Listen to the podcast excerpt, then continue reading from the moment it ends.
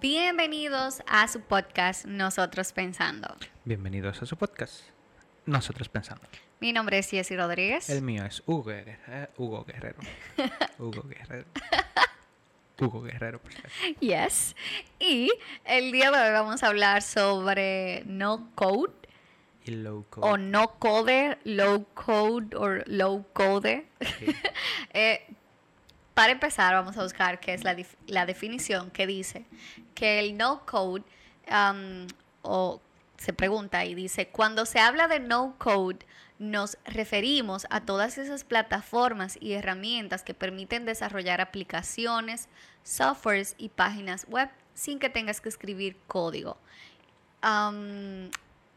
Y el low code sería, aquí hay como una comparación, dice como su nombre indica, la idea es que casi cualquier persona pueda usar una herramienta sin código, no code, mientras que la herramienta con poco código, low code, solo podrían ser utilizadas por aquellas personas que cuenten con algo de experiencia en programación. Y en este tema, eh, ahead, Hugo. Dinos, ¿qué Bien. puedes decir sobre eso? Sí. Bueno, comenzando con, con la explicación, desde, creo que la vez pasada estamos hablando sobre herramientas, o lo mencionamos, sobre herramientas que te pueden ayudar a, a desarrollar cosas o a tener productos, por el hecho de que cuando, o digamos, una página web, tú sabes que es una necesidad común, es decir, todas las personas van, que eh, una gran mayoría de las personas van a querer páginas web. Entonces, el, requisito de tener una página web no es tan... ¿Cómo es que se le llama? Lo que una persona requiere no es algo muy complejo, es algo simple, por lo general un blog, una tienda, un market, ok, ok. cualquier cosa sencilla. Entonces, ¿por qué tú tendrías que estar pagando un desarrollador de software y dependiendo del mercado, pagarle desde, qué sé yo, 20 dólares la hora hasta 70, Ujú. cuando tú no necesitas nada, o sea, nada muy especial ni, ni muy complejo? Entonces, en- hubo una como un- unas campañas de marketing muy populares en hace unos siete años todavía las hay pero te escriben por correo te salen por cualquier lado desde que ven que tú tienes un negocio Ok. empiezan a llegarte este tipo de, de- de propuestas. Dicen, te hacemos la página web por tal precio, te hacemos tu sitio por tal precio, desarrollamos esto por tal precio. Y por lo general estos precios han ido bajando. Y la, algunas empresas han tomado ventaja de esto y empezaron a desarrollar herramientas que tú con poco o nada de conocimiento de desarrollo de software pudieras utilizar y tener tu sitio web. Entonces, ¿qué es lo complicado de, una, de un sitio web, por ejemplo? Que tú quieres que esté con tu estilo, quieres que esté con tu marca, quieres que sea diferente.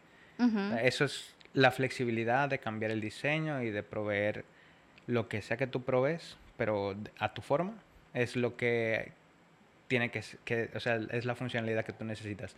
Después de ahí, tú puedes tener un blog, puedes tener un contáctanos, puedes tener lo demás es similar, pero el diseño y, la forma de, tu marca es lo que tiene que estar impregnada en ese, en ese sitio. Estas plataformas más empezaron a desarrollar dashboards y paneles de administración que te permitían cambiar todo el diseño de la página desde el panel sin necesidad de, de- de saber de diseño o de Ujú. software. O te proveían templates que tú simplemente los instalabas y los modificabas. Y Sí. de esta manera, digamos, hoy tú puedes ir a Shopify sin conocimiento de software de programación alguno y empezar a cambiar cosas y ya tú tienes tu tienda virtual Sí, es verdad. tienes que pagarle mensualmente a Shopify. Pero no es lo mismo que pagarle a alguien que esté, a un ingeniero que esté trabajando para ti, cuando tú lo que necesitas es simplemente una página web, una tienda virtual. Ujú. Eso es solamente un ejemplo. Eh, hay otras plataformas, por ejemplo, que te permiten tener tu aplicación móvil. Ujú. Tú vas a una página de estas, eh, llenas la información y obviamente, al igual que la anterior, hay un conjunto de opciones que están predefinidas, que es lo más común que la gente necesita, y empieza a llenarse la información y ya, y empiezas a tener tu, tu aplicación móvil. Me imagino que esas personas que empezaron a, a hacer ese tipo de, de páginas, eh, les, va, les va muy bien a este, en este día, porque cuando tú mencionas Shopify, en esa plataforma, ¿cuántos negocios no hay ahí? Y no negocios pequeños. Ahí hay también eh, negocios que son grandes y, y están alojados en Shopify.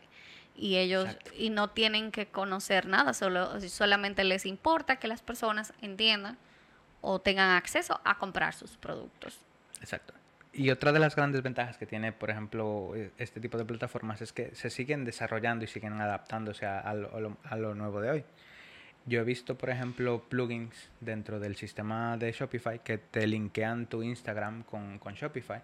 Entonces hay gente que hace sus promociones o pone unas historias donde se taguean los productos y estos productos van y llegan directamente a Shopify desde el mismo Instagram. Así es. Sí, por el Instagram Business que ellos tienen. Es por eso que tú lo puedes linkear. Pero eso está genial porque se podía hacer eso antes. No, para nada. Pero tú en Instagram, si tú quieres ah, poder hacer eso, tienes obligatoriamente que tener una página como, como Shopify. No sé si puedes tener otra, creo que sí. Que. Creo que puedes tener otro tipo de plataforma, pero tienes que tener una plataforma de compra que no sea directamente a Instagram para que tú puedas hacer eso. Y se ve muy bonito cuando tú ves y se ve- ves el, el cosito como de compra. Eso está, eso está genial, de verdad. Eh, otra de las ventajas se podría decir es que así como se viven actualizando constantemente, viven a- a- añadiendo features que ellos consideran, según sus análisis, que la gente necesita y te proponen cosas dentro de, la- de las cosas que te pueden publicar que quizá tú no tenías en mente, pero por verlas ahí tú las puedes ir agregando. Son, ¿Cómo que? eh, bueno, hay unos que se encargan de hacer landing pages. Por ejemplo, si tú no pensabas hacer un landing page para algunas promociones, te sale directamente ahí. Hay otros, por ejemplo, para campañas de email. Tú Ah, adaptas ya, ya, esto y instalas el plugin y puedes hacer campañas de email. Y quizá tú ni siquiera estabas pensando, oh, puedo hacer campañas en email. Pero porque la plataforma te muestra este tipo de opciones que tú no tienes que programar. Oh, ya.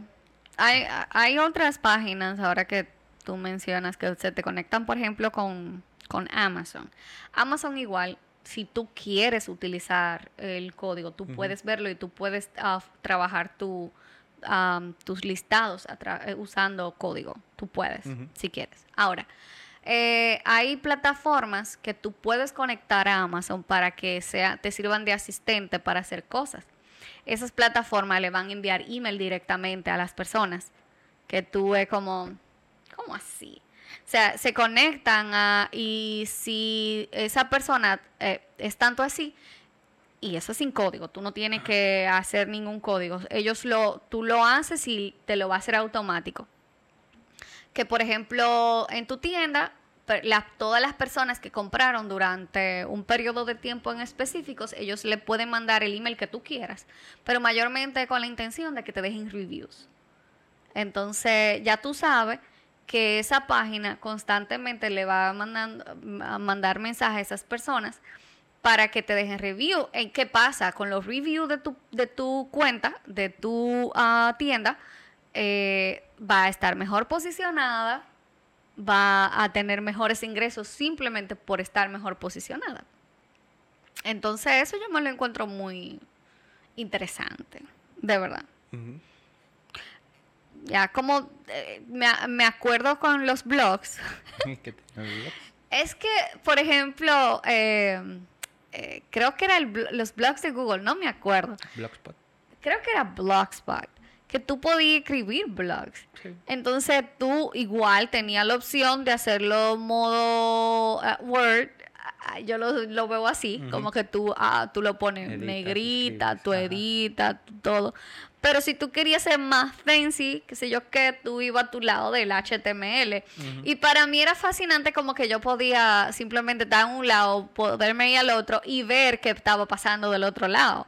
Entonces era... Eh, no sé si ellos fueron los pioneros de empezar a hacer eso. ¿Fueron ellos? No sé, seguramente ya había más plataformas, pero de que fue una de las más populares en su momento, sí. Porque la mayoría de blogs en internet estaban hechos en Blogspot.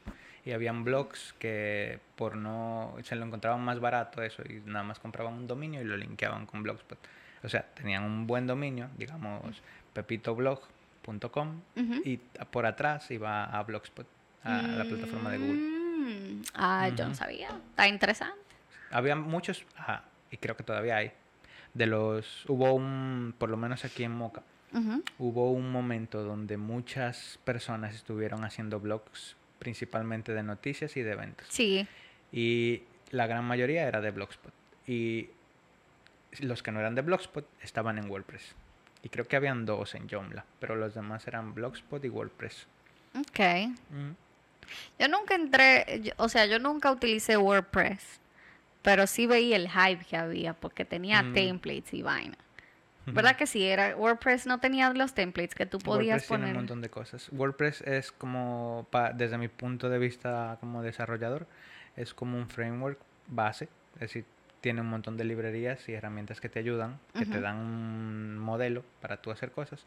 Y sobre eso tiene una buena estructura para tú seguir desarrollando cosas es una gran ventaja para nosotros como desarrolladores porque tú puedes crear un plugin, crear un template o un módulo, dependiendo del sistema que tú estés usando. Y básicamente tienes el control total. El WordPress te provee un montón de utilidades para utilizar la información que ya está dentro de WordPress. Y eh, básicamente tú puedes hacer lo que tú quieras como desarrollador. Es muy chulo. Ok. Ya, sonaba interesante como las personas estaban tan hypeadas con WordPress. Ah, igual nunca lo usé, pero sí entraba como a ver los templates. Ahora no porque yo entraba, solo yo entraba. Sí, y vi, bueno, yo trabajé mucho tiempo con WordPress en diferentes páginas y ya teníamos un conjunto de plugins y herramientas que utilizábamos para hacer los, para mejorar los sistemas o para cambiar cosas. Me gustó personalmente una que se llama Calias. Hoy todo el mundo creo que utiliza un team builder que no me acuerdo el nombre. Ni idea. Bueno, pero Calias no se volvió tan popular porque era más pesado. Ok. El otro, no me acuerdo el nombre de un team builder. Team builder es que eh, te permite hacer el tema de la página, cambiarle cositas, todo visual. Entonces, tú puedes mover un bloque del lado, es decir, si tenías un sidebar de los links más visitados o los más populares o un search bar, lo podías mover arrastrándolo, cambiando de posición. No tenías que saber programar. Y tenías un beneficio extra por el hecho de saber programar, porque así como tú hacías con, con el bloquecito que tú decías que estamos en Word y luego te ibas a ver el HTML, lo mismo tú lo podías hacer con, con estos bloques. Tú decías, ok, pues entonces déjame ver el HTML y podías ir entrar para atrás. Y los que no editarlos también. Y editarlo. Y los oh. que no te permitían hacer eso, te permitían agregar un bloque de HTML, es decir, que, que tú podías hacer este lo que espacio si tú quieres lo que tú quieras. Y como extra también te permitían agregar PHP. Ay. Entonces, desde la O sea, que con PHP tú podías hacer lo que tú quisieras porque tú nada más, adiós, lo que un mundo, tú nada más fuá. Sí, nada más que incluías tu bloque PHP y ya él jalaba la información. Bueno, tú hacías lo que tú quieras y mostrabas de la forma que tú quisieras. Entonces, personalmente me gustaba mucho Calías. Eh, no sponsor. Ni idea, no sé. Es, un team builder.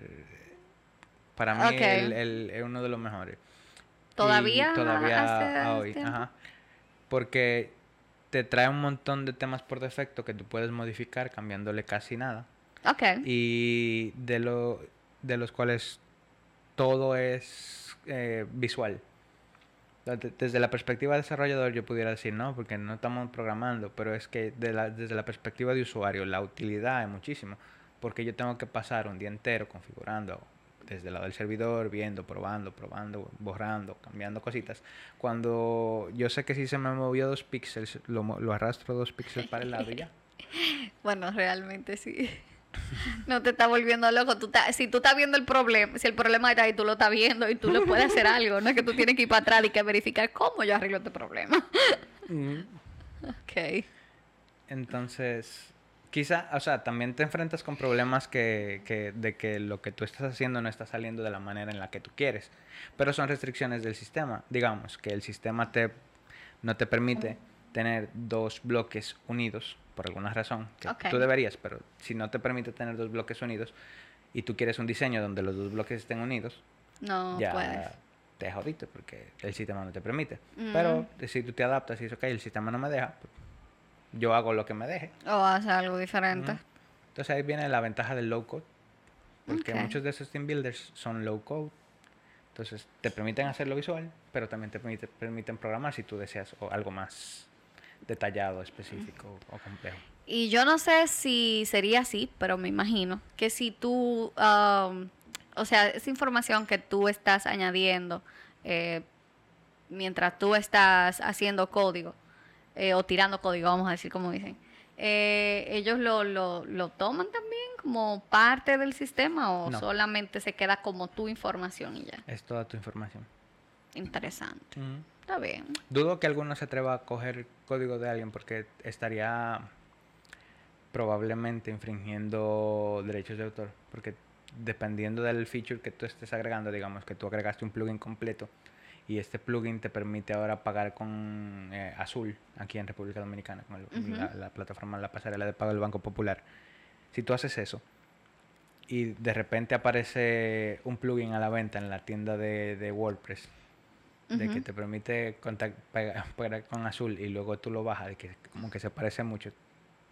I mean, pero yo me imagino que debe tener su workaround porque, bueno, yo no sé si es verdad, pero mucha gente se quejaba de que Apple, tú, o sea, leí y vi videos sobre que no son mis palabras, por cierto. Este disclaimer, después de ver tanto, después de ver el video de Johnny Depp y Amber Heard, tú sabes. ok, anyways, entonces ellos decían como que había un problema estando con Apple porque cuando habían personas que desarrollaban aplicaciones que eran muy chulas, entonces lo que Apple hacía era que asumía eso, pero no que lo asumía de que pagándole a la persona. Simplemente ellos lo desarrollaban dentro del sistema y como no fue tú, o sea, no se parece a lo que tú estás haciendo, es tu idea, pero no se parece a lo que tú estás haciendo, ellos no te no le dan nada a la persona. Y yo me lo encontré como tan deshonesto eso como ah, Sí, pero eso también tiene, yo entiendo tu punto, pero también tiene su contra. Es competencia al fin y al cabo. Yo entiendo que ellos tienen ventaja porque están dentro de su plataforma y pueden hacer un shadow ban de tu aplicación y promoverla de ellos, por ejemplo. Pero eh, al fin y al cabo es competencia. Eso, eso está mal. No, pero no era, mal. no era que ellos lo estaban haciendo de que como una aplicación en sí, sino que lo estaban agregando simplemente al sistema. No, no había ninguna aplicación que ellos tenían que, que promocionar. Es solamente algo que, a un feature nuevo que le estaban añadiendo a su producto. Exacto. Pero como, En el software lo que está mal es que tú copies el código de otra, de, de- de otra aplicación, es decir, tú uses la propiedad privada de otra aplicación. Ahora, si tú viendo la funcionalidad de algo, tú Tú la desarrollas algo tú la igual, no, no la copias, la haces tú, pero el- la funcionalidad es igual que la otra. Pero tú La lo hiciste copia. tú. No, no es copia. Es un desarrollo diferente, pero las dos son hacen la misma función. De ahí en adelante tú puedes desarrollar haciéndole más features o mejorándolo, poniéndole look de Apple, lo que sea. ok. Ahí es donde intervienen estos problemas de patentes. Porque es, mientras tú no tienes patente o mientras no se pueda patentar lo que tú estás haciendo, Es el problema. alguien eso. más puede venir y hacer una versión de lo mismo que tú hiciste. Y no tiene es cómo libre reclamar. competencia porque la única razón por la que me elegirían a mí es porque o yo tengo una ventaja competitiva sobre ti o yo soy mejor que tú y ya. ¿O conoces tus, your way around? Hay oportunidades que simplemente no tienen otras personas. Sí. Conocer las personas específicas, estar en el momento específico, esas son también oportunidades. Pero ya, Pero eso, eso, como pasa- fue eso no solamente pasa ahí, pasa en cualquier negocio. Ok, pero, pero antes de que tú de que tú salga a la otra parte. Aunque si, si ya hicieron esa, ¿por qué le van a hacer el, shadow, el shadito ban que tú estás No, mencionando? eso, eso está mal. Lo dije cuando lo estaba diciendo. Eso está completamente mal. Yo sé que lo hacen porque se han quejado. Yo he leído threads de desarrolladores. Por ejemplo, había uno que agregó un feature, no me acuerdo cuál era, al teclado de, de Apple.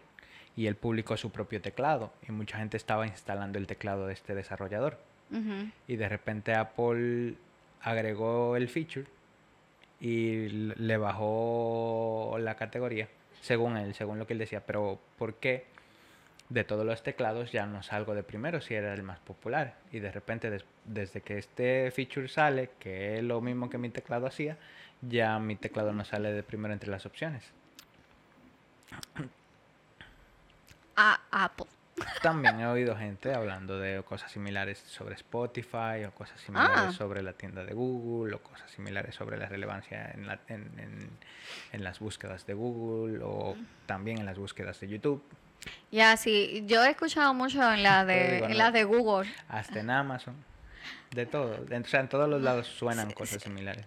Lo que pasa es que esas grandes compañías que tienen... eh, yo entiendo que, que son grandes y bla, bla, bla, pero tampoco es que hay que ser tan deshonestos en la vida porque eh, yo creo que había una... Le habían hecho como...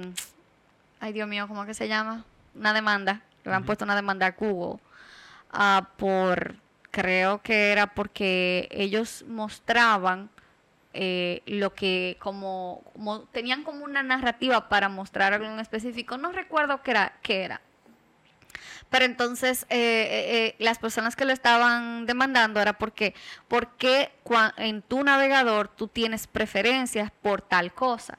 Entonces ellos también tenían unos productos y decían que por qué razón ellos no salían en el search ah, bar de, de Google o no sus resultados no, no estaban ahí simplemente porque Google como que lo, lo que hacía era eso, que lo, lo ponía para la página que sé yo cuánto, entonces a- adelante siempre salían los productos de Google, eh, los enlaces para Google, todo lo que pueda beneficiar a Google. Y yo creo que no estoy 100% segura, pero sí ganaron esa demanda, si no recuerdo. Tendría yo que buscarla porque no creo que fue en Estados Unidos que se la hicieron la demanda. Me recuerda también que había una demanda de Bing. A Google. No, Google a Bing, porque Mm. decía que estaban usando el motor de búsqueda de Google por atrás. Oye, qué difícil. En serio. Pero es verdad. Sí, eso es una demanda. No recuerdo quién, cómo, cuál fue el resultado, pero estaban demandando por eso una vez. La cebolla. No, pero eso también es muy... Dios. Sí, entonces, yo entiendo la preocupación de que si tú tienes una, un sistema y estás utilizando este sistema low code y esta empresa se vuelve una gran empresa como lo es Shopify, quizá Shopify va una gran oportunidad de negocios y lo que tú ves, vendes dentro del sistema, digamos, son templates. en Templates. decir- ajá, bueno, templates. Ah, quizá la, vea la oportunidad y digo, ok, si a estas personas le están yendo bien, ¿qué es lo que templates ellos hacen? Ok, este es el conjunto de, de- de cosas que tienen y su ventaja competitiva es quizá yo tengo una inteligencia artificial que por alguna razón cuando tú conectas tu cuenta de Instagram o de Facebook o de alguna red social te hace una página custom para ti. Digo, ok, pues déjame incluirla dentro de mi conjunto de plugins o de herramientas para ofrecerla a la gente. De manera que básicamente te cierran el negocio porque vienen y lo instalan de ti, porque tú eres la plataforma y lo ven adelante de primero, que los que iban directamente a tu negocio, que tú tienes tu tienda en Shopify vendiendo eso, Ujú. ya dice, ok, pero ¿por qué si Shopify me lo ofrece? Y yo tengo el mantenimiento y el soporte de, de- de Shopify. Tú no me puedes ofrecer la misma calidad y el, el- y, y- y la- el mismo servicio. Sí. Entiendo la preocupación.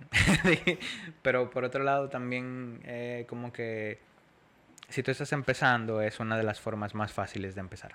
Es simplemente ir, utilizar la herramienta, cambiar la información, modificarla, unir y, experimentar con lo que sea que haya para tú ob- obtener el, el producto que tú quieras sin tener que pasar por un proceso tortuoso de, de desarrollar un MVP, un proyecto. Ok. Ya. Realmente, eh, el mundo de, de desarrollar cosas que al final de cuentas las personas la usan en su día a día, es muy interesante y esa guerra que hay dentro de, yo siento que es silenciosa, porque las personas no, o sea, el usuario común no se da cuenta Ajá. de la guerra que hay dentro de, pero eh, yo, yo veo que, que es complicado. Y, y cuando, ok, hay veces que tú dices, no, la competencia es buena. ¿Por qué? Porque cuando hay competencia, el usuario se beneficia. Claro. Pero el que está dentro de la competencia, no los grandes, porque ellos están, le está yendo bien, pero los pobres pequeños, a Jesús. Ay, hombre. Cuando de repente viene Amazon y tú estás vendiendo cepillos de bambú y viene y dice Amazon Choice, cepillos de bambú. No, Amazon lo que agarra es, porque ellos lo hacen muy fácil. Ellos agarran, ah, agarran una compañía china mayormente, porque casi toda la vaina que venden en Amazon China, yo lo he dicho aquí. Mm. Sí. Eh, lo que pasa es que te la venden más cara. claro, o sea, ellos te están dando una seguridad, está bien, yo entiendo que te están dando seguridad y te están dando rapidez, eso es entendible. Ahora, que te la venden a veces cinco veces más cara, es como que, uff. Pero Amazon lo que hace muchas veces es que compra, eh, eh, contrata una compañía o, eh, o simplemente coge la patente de algo en específico y hace, y, y- y hace off-brands um, de lo que sea. Yo recuerdo que mi case de la Switch, yo la compré de Amazon. Y estaba carísima. Que no tiene una, ma- una marca, dice Amazon Basics. Bueno, tiene una marca porque de Amazon. Pero al final de cuentas, ellos eh, lo ponen en primer lugar. Eh, le dan más publicidad. Hay veces que, que si tú, por ejemplo, como vendedor, tú estás arriba de tu producto, tú puedes ganarle a Amazon el Amazon Choice. Se lo podría ganar, pero es tan difícil que eso es como que tú te lo ganaste hoy y ya muy probablemente mañana ya no lo tengas. Entonces como que, uff, está difícil. También, para tocar un poquito el tema, había un debate hace, creo que fue el año pasado, en un grupo de programación en el que estoy, donde decían que si el low code o el no code iban a hacer el, como que muchos desarrolladores pierdan el trabajo. Mm, ok. Porque había un montón de gente lucrándose de, de hacer páginas web. Y está bien, tienen su, su negocio y cosas. Y el hecho de que aparezcan estas plataformas que te brinden lo mismo por, qué sé yo, Nada. si tú, digamos, en pesos, tú hubieses cobrado 50, 70 mil pesos por hacerle un sistema a alguien, di- algo que ya tú tienes prehecho, que nada más va y se lo instala y le cambia un par de cositas Ujú. si te hubieses cobrado eso y esta persona ahora viene y se instala, bueno, eh, se suscribe o participa de cualquiera de estos sistemas no code y viene y ya tiene lo mismo pagando, qué sé yo, 5, 10, 20 dólares mensuales. Ujú. Ya se... Ya no te van a ya no llamar. te lo van a dar a ti. No, porque, adiós, ¿cuántos 20 dólares mensuales tienes tú que pagar para llegar a los 70 mil? Y eso- Entonces, y, y el riesgo que, que representa tú pagar esa cantidad de dinero un- al principio de un proyecto que tú no sabes si todavía si va a ser fructífero. así eh, es. cuando tú pagando 20 dólares, digamos, Tú puedes testear. tú puedes empezar a probar. No, y es verdad, porque también, no solo porque no pude, no, o sea, cuando tú mencionas de que no fuera fructífero, que quizá no es fructífero el, el negocio, Ajá. que eso es una, pero también que si no te gusta lo que te entregan, que si no funciona como tú quieres que te funcione. Mm. Entonces, hay como dos vertientes ahí donde tú dices, conchale, es mucho dinero. No, y aparte de eso, hay muchas empresas que no entienden la importancia de, de, vamos, de una página web o de algo así. Lo ven como sí, una forma de estar afuera, de estar, ah, pero no es algo tan primordial, y más en este país que como nosotros lo vemos, porque ¿qué vemos? Que, incluso personalmente, personalmente, el Banco Popular es un banco y todo, pero esa plataforma a mí me da grima verla. Es verdad, la, la, eso a mí me da grima porque tú, tú buscas una información y no, te, no tienes cómo obtenerla porque no está disponible, el feature no está. Está bien en mucha seguridad, yo lo entiendo, eh, pero... Y, y, yo entiendo esa parte, pero también viene de los dueños, que tanto ellos quieren, porque yo no le voy a echar la culpa a los desarrolladores en ese caso. Yo sí diría, bueno, pero eh, eh, ahí está en cuál es la prioridad que tienen esas, esos, esos que llevan la batuta. ¿Cuál es la prioridad que ellos tienen? Porque ellos son los que mandan al final de cuentas. Claro. Quizá nos renta hacer el cambio ahora mismo porque eh, lo que obtiene más beneficios está en otro lado y se están enfocando en eso otro. No exactamente, eso, eso es así. Eh, y aunque también hay, hay otras empresas que todo se basa de modo virtual y ellos como que yo no entiendo. Eh, me voy a quejar aquí de la guapa. yo te lo he dicho muchas veces, como yo no comprendo cómo puede ser que una universidad que todo lo base, eh, eh, o sea, es virtual su plataforma y que todos sus estudiantes, aunque estén semipresencial, tienen que tener ese acceso a su plataforma, o sea, de tan mala. Eso yo no, eso yo no, me cabe en mí. Eh, no, no comprendo, eso no lo comprendo. Para terminar lo del debate, ahora que para cerrar ahí, ah, sí, lo que terminamos discutiendo era qué tan perjudicial era y lo único que todos estuvimos de acuerdo es que a, ninguno de nosotros, desarrolladores, o a la mayoría, no nos gusta esto de, hacer cosas procedimentales, de decir, créame este formulario, créame este Como que estas cosas que, es, que hay que hacer siempre lo mismo es, son tan aburridas que no todos quieren trabajar siempre en eso. No, Todos no van a querer trabajar siempre en eso. Entonces, si estas tareas son las que son automatizadas por plataformas no code, perfecto. Te permite como desarrollador enfocarte en una especialización de algo que quizá te, obviamente, además de te va a traer más beneficio económico por el hecho de que es algo más específico. Y siempre, así como tu empresa puede empezar con Shopify, eventualmente va a necesitar algo que Shopify no te brinde. Tú creces lo suficiente y dices, ok, tengo que integrarme con esta empresa A y B. Mis suplidores ahora, para yo poder obtener los registros de, de, los productos que el suplidor tiene disponible, voy a tener que conectarme a este API. Shopify no te va a desarrollar un API para conectarte con tu suplidor. Yeah. Eh, bueno, todo depende de qué tanto, porque hay, hay plataformas de venta, no de venta, porque ellos no son lo que te venden, sino que te conectan con las plataformas de venta, que tienen muchos features que son muy buenos. Ahora, te cobran un dineral que eso no tiene madre. O sea, eso es una cosa de que te cobran por la mínima cosa. Por transacciones te cobran tanto. O sea, por, por, eh, vamos a decir, si, si es una página de eh, donde te mantienen el inventario, por cada inventario que va bajando, te van cobrando. Eh, o porque tú de ahí publiques a Amazon o que publiques a, a, a eBay. Ah, por tanta publicación se te cobra tanto. O que tú estás conectándote con, que, que, le estamos mandando eh, mensaje a tu suplidor para por tal cosa, también se te cobra ese feature aparte. I mean, ellos te dan tu support y todo, pero Jesús, o sea, pues te dan... I mean, vale la pena. Para una persona que no... El, el, servicio que te dan vale la pena. Claro, por algo existen.